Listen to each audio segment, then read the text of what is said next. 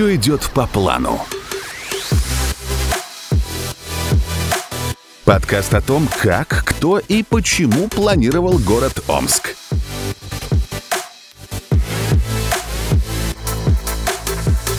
Хорошо, мы возвращаемся к подкасту «Все идет по плану». Алексей Петрович, скажите, пожалуйста, вот мы завершили разговор, чем закончилась жизнь Эзета, да? Он покинул нас в 1892 году, и дальше стало происходить что? Какой еще крупный движитель пришел в наш город? Какой еще человек или явление, или событие повлияло таки на то, что наш Омск стал таким, каким он стал? И я специально с подковыркой задаю вопрос, потому что я знаю, что сейчас мы будем говорить о том самом периоде, когда Омск назывался Омским Ляйпцигом, и о том... Сибирским. Сибирским, сибирским, прошу прощения. И о том, насколько все-таки большое влияние оказало именно появление здесь у нас собственной ветви железной дороги, что Транссиб прошел через нас, насколько это это глобальное, гипер-экстра-мега важное событие для нашего города. Здравствуйте еще раз. Э, и я хочу сказать, что здесь уже просто надо действительно продолжать на одном дыхании, потому что здесь события начинают мелькать калейдоскопической быстротой. И, собственно, исторический город, который мы знаем, он сложился именно в это время. Большинство исторических зданий, они как раз построены в 1890-1910-х годах. Это не значит, что 20-30-е годы нам ничего не дали, но они, здания 20-30-х годов, стали историческими восприниматься, к сожалению, достаточно поздно. И за это время мы потеряли и ДК «Металлист», и совсем недавно бывший институт физкультуры клуб «Динамо». Это были памятники конструктивизма, и, к сожалению, к ним отнеслись недостаточно бережно, а именно они превратились в кучу кирпича. Поэтому мы сейчас говорим о тех зданиях э, эпохи поздней эклектики и отчасти стиля модерна Арнуво, о котором, наверное, более подробно поговорим в следующий раз, который и, собственно, в сознании любого меча и гостя нашего города и воспринимается как, собственно, Омск, Омск. исторический. Угу. Итак, важнейшим толчком для этого, конечно, стало преображение Омска из военно-административного, из города, в котором дробь барабанов раздавалась и маршировали солдаты, в Омск купеческий, торгово-промышленный. Вот только тут можно говорить об Омске купеческом, и то с большой натяжкой. И в Омск транспортно-логистический, как я люблю об этом говорить на современный манер. Через Омск прошла железная дорога.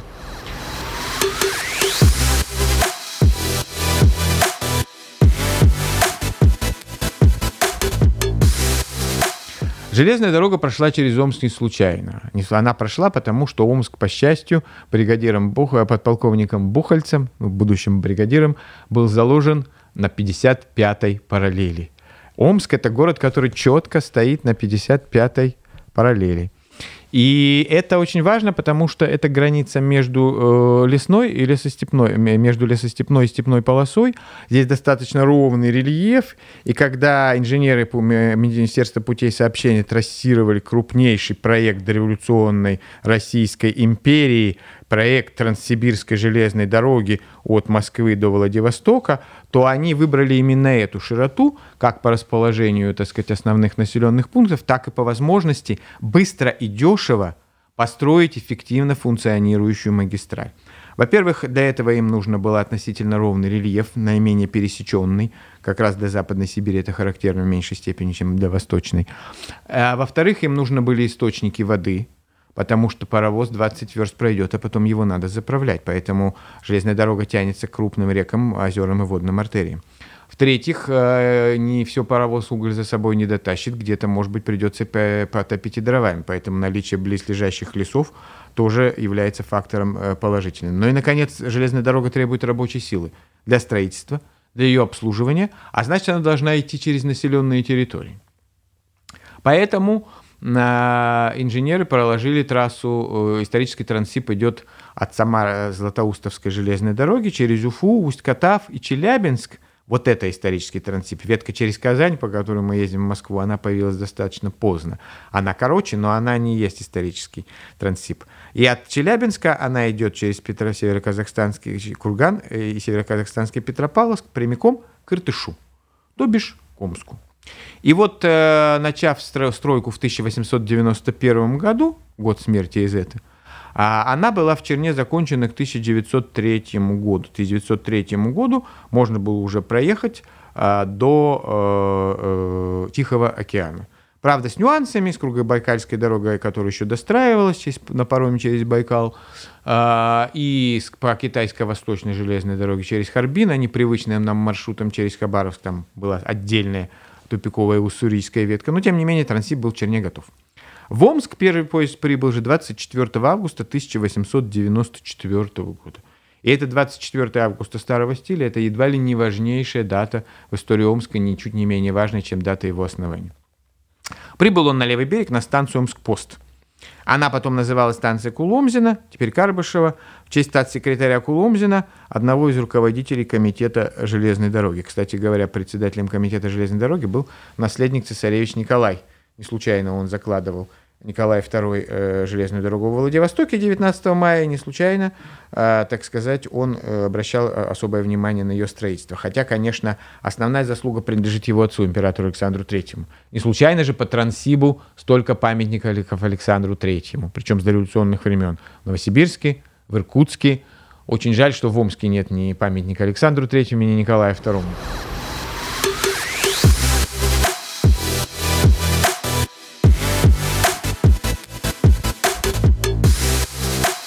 После прихода сюда же первого поезда, который встречал генерал-губернатор Таубе и городской голова, был такой э, Николай Петрович Остапенко, уже новый городской голова, и уже, из, уже не из преподавателя, а из судейских чиновников. Потом его, он, он был городским головой очень долго, 17 лет, и вся следующая история городского самоуправления связана именно со Остапенко.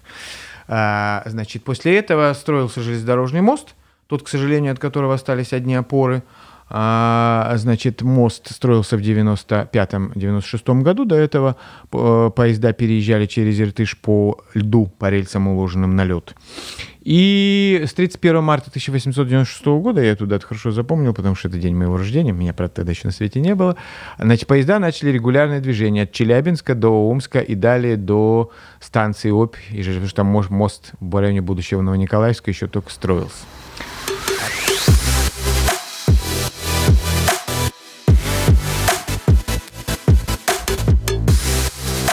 А железная дорога прошла южнее Омска, а, в трех с половиной верстах в нынешнем Ленинском районе, а там тогда располагался небольшой казачий поселок Атаманский хутор. И это было очень важно, потому что это было за всю историю Омска первое его расширение, расширение на юг. А поезд не прошел через исторический центр Омска по многим обстоятельствам, главное из них, от которых, конечно, технологическое. Там а, хорошее каменное, каменно-песчаное дно – там суженные русла Иртыша, и там э, ровный плоский рельеф для того, чтобы можно было построить вокзал. И вот э, железная дорога резко поворачивает, и на этом месте в 95 году строится старое историческое здание вокзала, которое э, во всех, так сказать, открытках изображено. Оно очень такое маленькое, низенькое, в стиле классической эклектики, чем-то напоминающее здание Любинского проспекта. Оно дважды реконструировалось в 1956 году, это здание мы помним, и в 2006, когда образовался уже вот нынешний, по стандартам нынешнего РЖД железнодорожный вокзал. Да. Но тем не менее на прежнем месте кирпичи старого вокзала все равно там внутри. И получилось, что Омск оказался разорванным на две части, на Атаманский хутор и, собственно, Омск. И все э, идеи по поводу того, чтобы провести в город железную дорогу, они так и остались идеями. Единственное, проложили знаменитую городскую ветку, которая соединяла железнодорожный вокзал через кинотеатр Родина, пересекала нынешний проспект Маркса и заканчивалась напротив транспортного института. Вот для того, чтобы и приехать в Омск на поезде, надо было выйти на вокзале, сесть еще на один поезд и доехать, собственно, до города.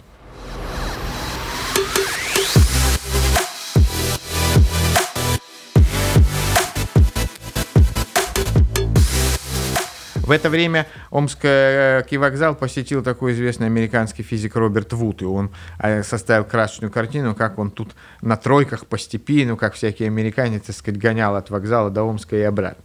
Но наш, нам более важно, как это повлияло на развитие города, потому что история железной дороги – это отдельная интересная тема. А, а это привело к тому, что Омск обрел свою новую сущность. Он стал э, центром притяжения двух э, векторов. Вектора Транссиба – по которому двинулись грузы как с запада на восток, так с востока на запад, и вектора реки, поскольку Иртыш – это гигантская артерия, которая соединяла Казахстан, и Салихард, тогдашний Абдорск. И, соответственно, здесь перегружались грузы с барж на поезд, из поезд, поездов на баржи. И это определило весь дальнейший, все дальнейшее развитие Омска в начале 20 века, его превращение в торгово-логистический центр и финансовую э, структуру, такой хаб, где распределялись товары, которые привозились из-за границы, ну, например, мануфактурные товары, и э, откуда, откуда отправлялись товары, производившиеся здесь, в Западной Сибири. Это дало, дало толчок к развитию знаменитого экспорта сибирского масла, на котором поднялись многие э, сибирские предприниматели, в том числе немецкой национальности, которые вдоль всей железной дороги основывали образцовые хозяйства. Это дало э, толчок к возникновению в омской промышленности, а значит пролетариата, а значит большевистской партии, железнодорожных мастерских, заводе Рандрупа, который, э, так сказать, привозил, собирал и продавал сельскохозяйственные орудия и машины, и в ряде других предприятий, которые начали расти как грибы. Это привело сюда банковский сектор, Волжско-Камский, Азовско-Донской, Русский для внешней торговли, Русско-Азиатский банк. Все они обзавелись собственными офисами, в том числе на Любинском проспекте. Но это же и погубило омскую частную торговлю, омского ИПшника. Потому что приход э, крупного московского – а затем и иностранного капитала, прежде всего французского, привел к тому, что омские купцы просто не смогли с ним конкурировать. Единственное, и поэтому постепенно они продавали и сдавали дома на Любинском проспекте, вынуждены были менять сферу деятельности и постепенно мельчать. А единственный человек, которому удалось устоять, это, наверное, самая известная омская купчиха Мария Александровна Шанина.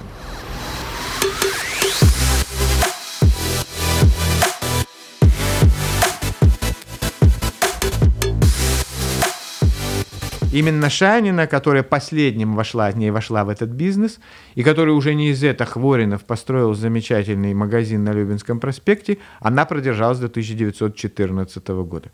И вот э, именно Шанинский магазин на левой стороне Любинского проспекта является жемчужиной и одновременно завершающим зданием. Ей, по принципу «ну-ну», достался самый неудобный участок на горе. Но они с Хвориновым сделали из него шедевр – мы все помним, что в магазин Шайны можно зайти снизу и выйти наверх. То есть он получается двухъярусный в нашем равнинном плоскостном Омске. В верхних этажах были квартиры самой Шанина, не случайно же она сейчас сидит там на горе, горе Бронзовая Шанина и смотрит сквозь свой магазин на бронзовую желюбочку. А, э, так сказать, Шанина в э, дамском платье в день города в 2000-х годах всегда махала нам с балкона. Кроме того, Шанина нашла э, ключ к э, омскому бизнесу. Она открыла магазин готового платья. До этого платье, как правило, шили у портных. Как-то говорили, посмотрите на этот мир и посмотрите на эти брюки. А вот Шанина, э, так сказать, закупая оптом мануфактуру и содержа мастерскую, в которой она принимала девочек-сироток, которые она снабжала, обмундировывала, неоднократно жертвовала, кстати, на ученицы женской гимназии, вообще довольно много жертвовала на благотворительность, не только деньгами, но и, скажем, тканями и одеждой. А Шанина, так сказать, вот через этот магазин готового платья сделала себе имя и сделала бизнес. Тем более, что ее верхний этаж-то выходил на базарную площадь.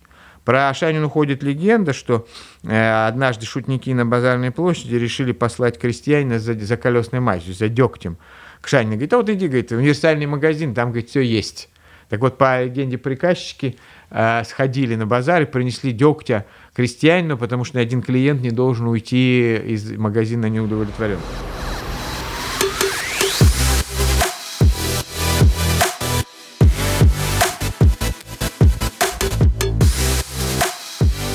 Но э, здесь надо пропеть арию про правую сторону Любинского проспекта. Она разительно отличается от левой.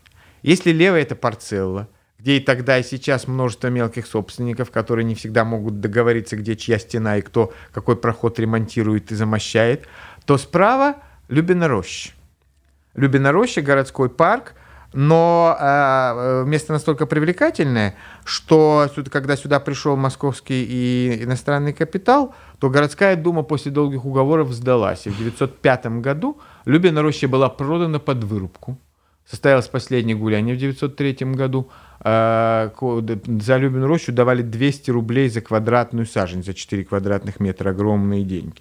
И вот роща была вырублена, и на ней выросли три огромных здания, которые мы хорошо знаем. Это московские торговые ряды, это нынешний медицинский институт, это торговый дом братьев Овсянниковых и Ганшина с сыновьями, и это дом Терехова-Грязно.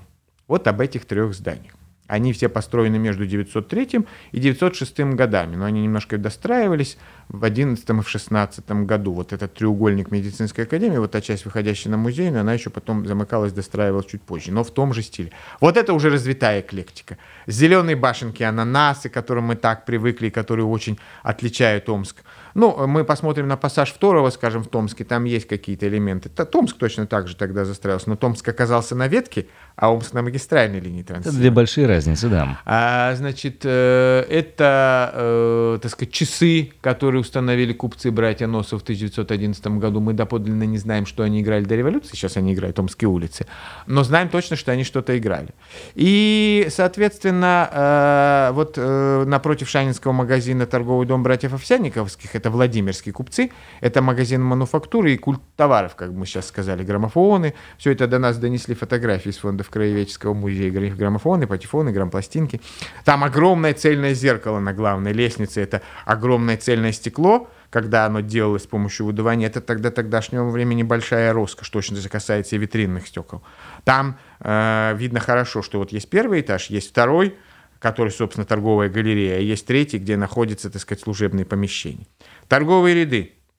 Торговые ряды спроектировал и построил архитектор Отто фон Десин. Он рижский архитектор, он строил в Петербурге, но вот 11 э, московских, Владимирских и Иваново-Вознесенских мануфактурных компаний скинулись и построили себе коллективный офис. Если мы внимательно на него посмотрим, мы увидим 11 повторяющихся объемов.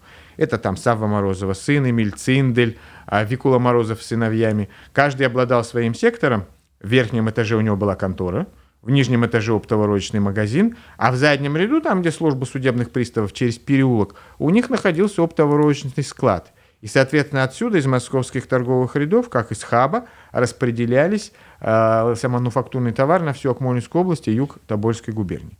Наконец, между э, зданием домом Терехова-Грязнова, гостиницей как я говорю, бывший Октябрь, а теперь опять Россия, угу. находится здание, которое Мечи помнит как Манякинский Капторг. Это здание Викул, товарищества Викулова Морозова с сыновьями. На нижнем этаже сейчас ювелирный магазин, верхний этаж принадлежит филармонии. Так вот, в верхнем этаже находился Волжско-Камский коммерческий банк, и именно там, говорят, до сих пор сохранились мурованные в стену сейфы. Там произошло в Омске единственный террористический акт в 1906 году, а пытались ограбить это Волжско-Камский банк, но городовой бронзовый, который стоит напротив, вовремя сориентировались, они стали, погнались за анархистами, которые устроили здесь секс, начали стрелять, главаря из них убили, он так и не было поздно.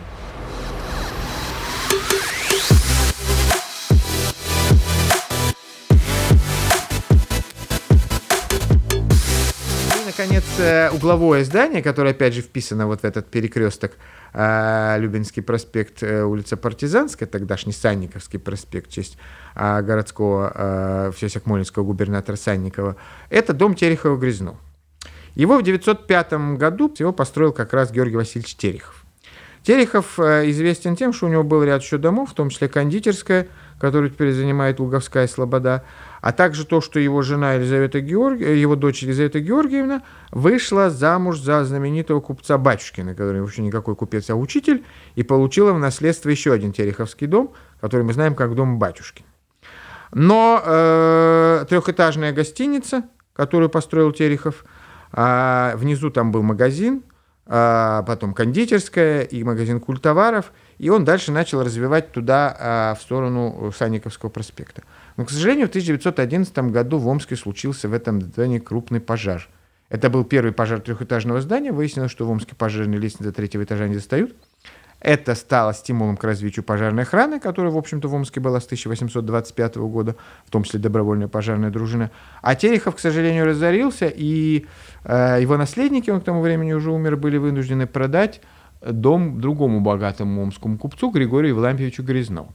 Грязнов из казаков, он полковник. Я когда говорили Грязнов, владелец котобоин, я всегда представлял себе такого купца Дикова, борода лопаты, армяк. Но когда мне Селюк показал его фотографию, это такой маленький офицерик с эполетами, похожий на Лермонтова в чем-то.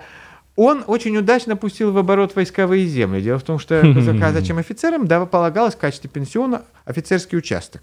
Они их сдавали в аренду, На этой аренде кто-то, так сказать, занимался сельскохозяйственным производством, а он эти деньги пускал на закупку скота, имел собственные скотобойни в конце улицы Мясницкой, Звездова, примерно в районе 16 линии.